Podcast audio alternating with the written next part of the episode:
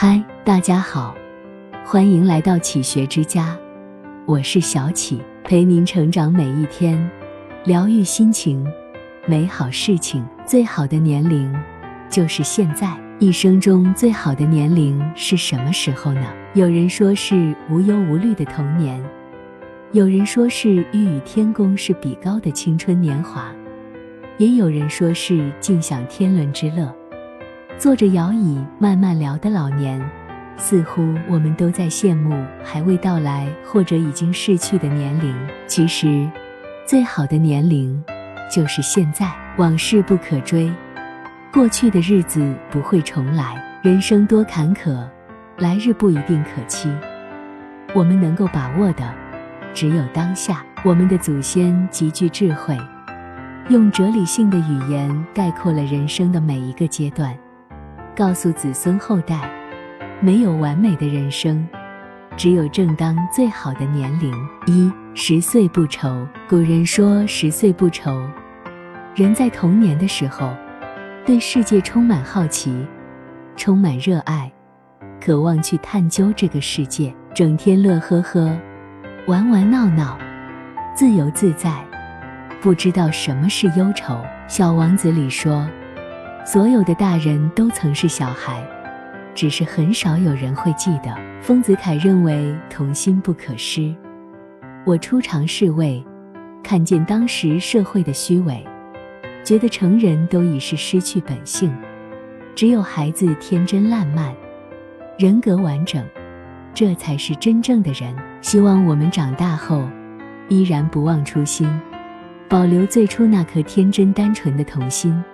在最无趣无力的日子，仍然对世界保持好奇，仍然愿意去热爱这个世界。二二十不悔。古人说：“自古英雄出少年。”二十岁的青春时期，正是指点江山、激扬文字、粪土当年万户侯的意气风发的年龄。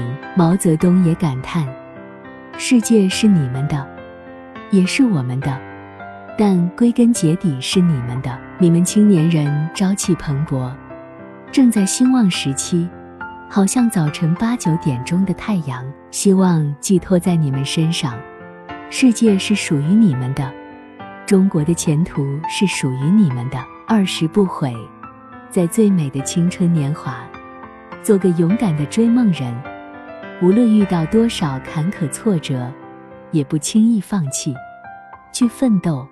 去拼搏，去活成自己喜欢的样子。三三十而立。孔子说：“三十而立，什么意思呢？”王小波有个生动的解释：三十岁的肩膀上扛着，再也不是自己一个人，而是一个男人该扛起来的责任。上有老人，中有老婆，下有孩子。三十而立，立的是身。父母渐渐老了。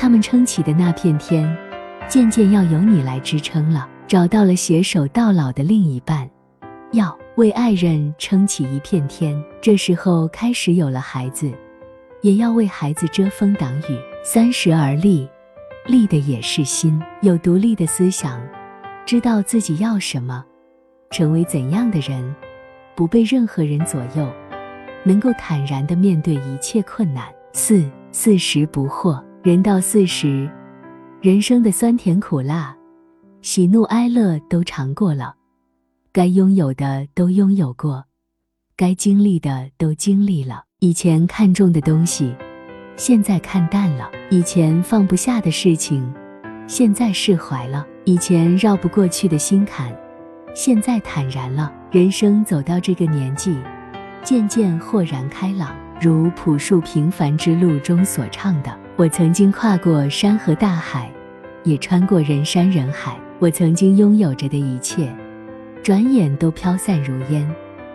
我曾经失望、失落、失掉所有方向，直到看见平凡才是唯一的答案。五五十知天命，五十岁，人生已经过去一半，明白了天道运行的规律。一年有春夏秋冬，万物有生有灭。人也有生老病死，一切都在周而复始的循环，也明白了因果循环报应不爽。命中一切因缘果报，都是自己造的。若想得善果，必先种善因。领悟了生命的真谛，内心也释怀了。命里有时终须有，命里无时莫强求。不执着功名利禄，不纠结是非成败，能以豁达的心态面对人生种种境遇。六六十耳顺，六十耳顺。意思是，人到了六十岁，无论是好话还是坏话，自己都听得进去。无论遇到什么坎坷挫折，内心依然平静，慢慢达到了宠辱不惊，看庭前花开花落，去留无意，望天上云卷云舒的境界。有人说，人生的种种烦恼，是从耳朵进来的，听到别人骂我，谤我。笑我，辱我，轻我，贱我，便怒火中烧。到了耳顺之年，经历多了，心胸宽广，能容人容事。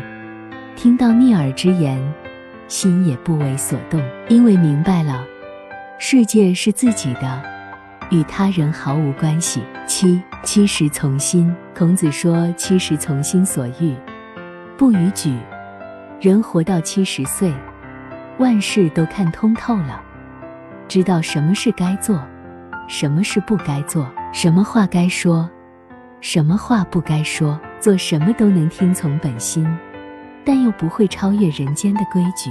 乔布斯说：“我们的生命是有限的，我们不应该把有限的生命浪费在别人的评价之下。”我们应当追随自己的内心。一个人最大的成功，就是忠于自己的内心，以自己喜欢的方式度过一生。八八十耄耋，八九十岁，称为耄耋之年。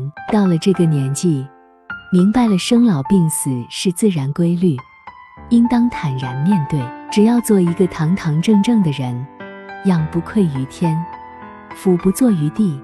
就无愧此生了。大半辈子为事业、为家庭而忙碌，到了耄耋之年，明白了人生短暂，要抓紧时间做自己喜欢的事情，快快乐乐为自己活一把。人活到百岁左右，已经和神仙无太大差异，见证了一个世纪的沧桑变化，是一个活历史、活档案。俗话说。